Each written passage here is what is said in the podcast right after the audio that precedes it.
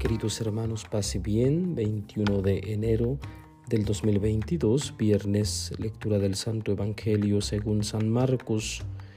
En aquel tiempo Jesús subió al monte, llamó a los que él quiso, ellos lo siguieron, constituyó a doce para que se quedaran con él, para mandarlos a predicar y para que tuvieran el poder de expulsar a los demonios.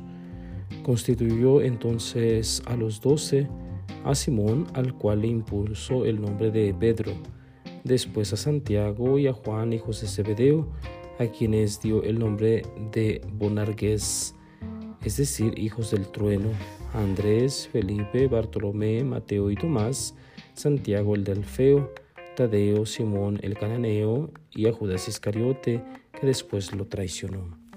Palabra del Señor. Gloria a ti, Señor Jesús. Bien, queridos hermanos, llamó a los que Él quiso. Qué libertad la de Jesús.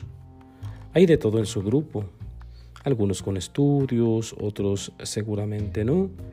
Hay quienes tenían muy mal carácter y hay, como lo sabemos, hasta un traidor.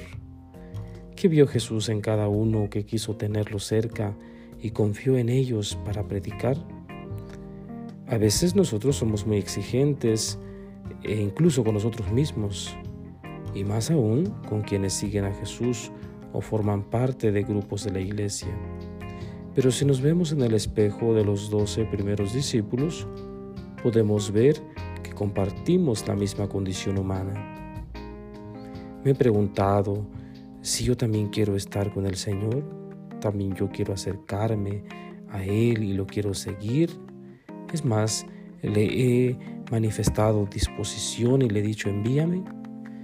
Queridos hermanos, si lo hemos hecho, es porque hemos reconocido antes nuestra miseria y nuestro pecado. Y la iniciativa principal la tiene Jesús.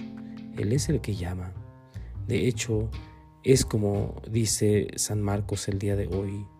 Llamó a los que Él quiso, no los que se promovieron, no los que eran buenos oradores, los que eran famosos, ricos, bien parecidos, nada de eso tenía que ver con el llamado de Jesús.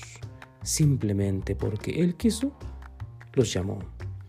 Y los discípulos respondieron, lo siguieron, entonces constituyó a los doce, dice San Marcos. ¿Por qué es importante hablar del número doce? Porque doce son las tribus de Israel. Y en estos doce se funda la iglesia, la nueva iglesia. La iglesia naciente sobre estos doce apóstoles, el nuevo pueblo de Dios, empieza a germinar eh, la base de estos doce teniendo como cabeza a Cristo Jesús. ¿Cuál es la característica o las características que da a los que llama? Que prediquen, que vayan a predicar y que puedan, puedan expulsar a los demonios. Les da el poder. Jesús comparte con sus discípulos estas dos actitudes fundamentales en la persona de Jesús, predicar y expulsar a los demonios. Entonces se nos enumeran enseguida en el Evangelio de San Marcos, en este capítulo 3, quiénes eran los discípulos. Y de hecho, de algunos dice que les impuso otro nombre, como es el caso de Pedro, que era Simón antes ¿Y por qué esta imposición de nombre? Porque bueno, eh, a partir de ese llamado comienza una nueva vida, una vida en Cristo, una vida nueva. Por lo tanto, hay que tomar un nombre nuevo. De hecho, en la vida consagrada, muchos institutos, antes del Concilio Vaticano II, se usaba esto de cambiar el nombre cuando se tomaba el hábito o se profesaban los votos porque justamente eh, querían marcar o remarcar más bien que era una nueva vida, se iniciaba una nueva, una nueva vida. Bien queridos hermanos, este texto del Evangelio tiene que ser una invitación para cada uno de nosotros a continuar con el discipulado, a seguir a Cristo, el que nos llamó porque Él quiso, con todo lo que somos, con nuestra miseria, nuestro pecado, con nuestras virtudes, con nuestras grandezas, con nuestro grado tremendo de oratoria, con nuestra fama, con nuestra habilidad de tratar a los demás hermosamente como Él, etcétera, etcétera. Con todo eso, bello, bueno, malo, con todo eso, Él quiso llamarnos.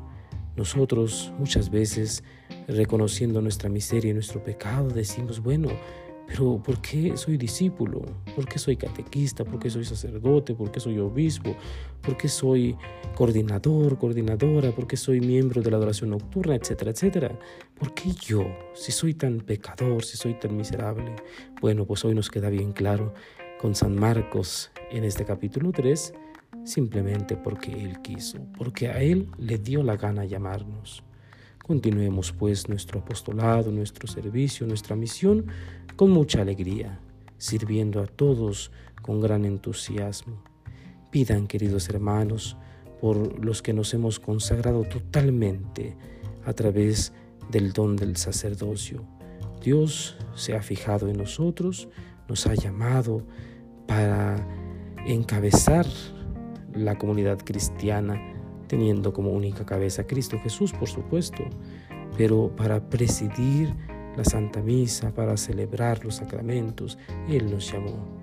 Más que criticar a los que Él llamó, más que emitir juicios a los que Él llamó, debemos ser agradecidos y entender de una vez por todas que Él llama a quien quiere y como quiere y a la hora que quiere y no distingue entre si es chaparro, es alto, es gordo, es flaco, es moreno, es, es claro, es güero, eh, es gringo, es mexicano, es argentino, es chileno.